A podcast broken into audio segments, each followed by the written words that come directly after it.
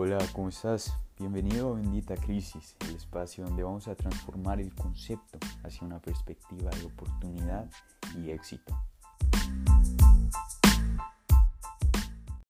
¿Alguna vez en tu vida has afrontado una situación inesperada, marcada por la incertidumbre y que te obligara a tomar decisiones en poco tiempo? Probablemente la respuesta es que sí y que para ti esa situación se tratase de una crisis. La realidad es que como personas es normal afrontar una crisis, más en un mundo marcado por el constante cambio. Y además de esta realidad, compañías y organizaciones no pueden ser ajenas. Cuando hablamos de una crisis en una institución, hablamos de un acontecimiento que tiene un potencial impacto negativo en un ámbito económico, social o incluso que determine el futuro y existencia de la misma compañía. Y cuando hablamos de crisis en compañías tenemos que tener en cuenta que se pueden presentar en diferentes contextos. Está el ámbito social, que involucra ONGs y actividades terroristas que vayan en contra de la integridad de la compañía. Por otra parte está el contexto de recursos naturales y de los ecosistemas, donde actividades que vayan en contra de estos van a generar una potencial crisis. Finalmente está la crisis por mala gestión, principalmente causada por el mal manejo de recursos y actuaciones reprobables por parte de la organización.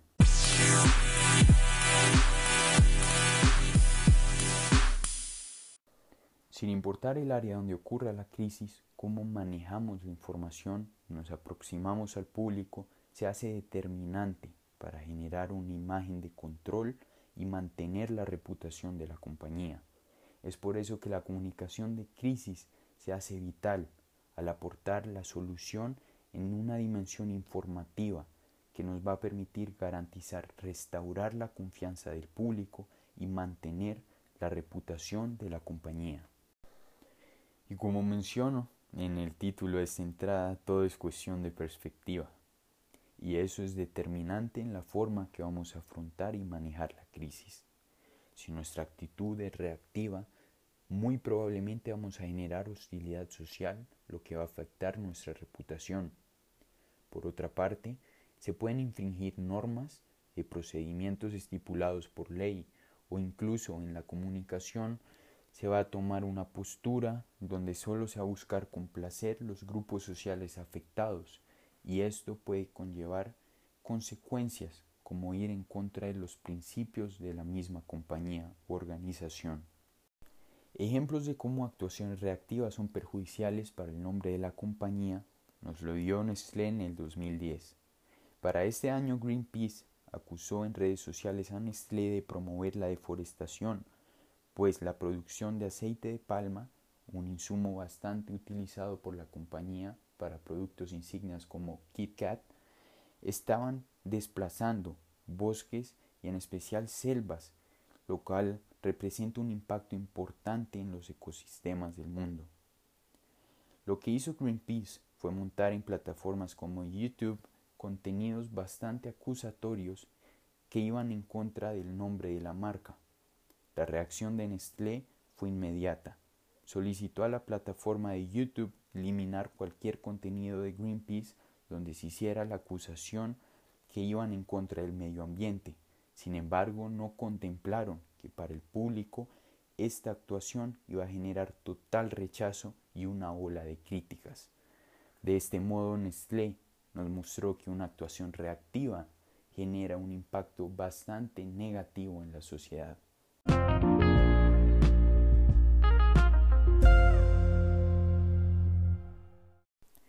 El ejemplo que acabé de presentar de Nestlé nos muestra cómo la sociedad genera determinadas expectativas sobre una compañía y su actuación, lo que nos lleva al concepto de responsabilidad organizacional.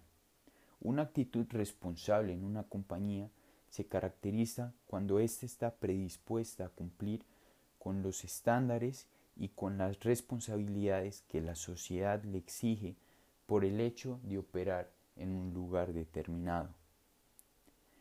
Esta responsabilidad entonces es vital para el manejo de crisis, pues aún en estas situaciones tan impactantes para una compañía, la responsabilidad organizacional prevalece e incluso satisfacerla se hace más importante.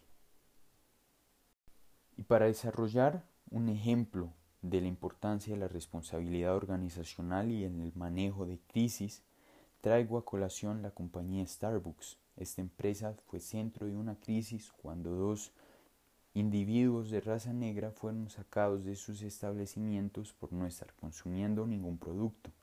De inmediato en redes sociales esto generó polémica, pues sin duda era un comportamiento racista por parte de la compañía.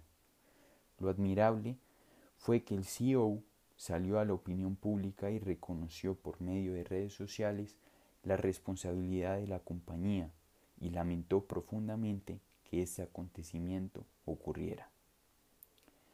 Esta actuación, sumado al cierre de varias de sus tiendas para capacitar a sus empleados y eliminar cualquier sesgo que generara alguna discriminación, transformó un ambiente de crisis a una oportunidad de Starbucks de crecer su nombre y demostrar sus intenciones como compañía de eliminar cualquier sesgo racial que generara discriminación o conflicto. Las consecuencias de estas actuaciones fue no solo mantener la buena reputación, sino convertirse en un ejemplo de cómo manejar una crisis desde el ámbito de responsabilidad social.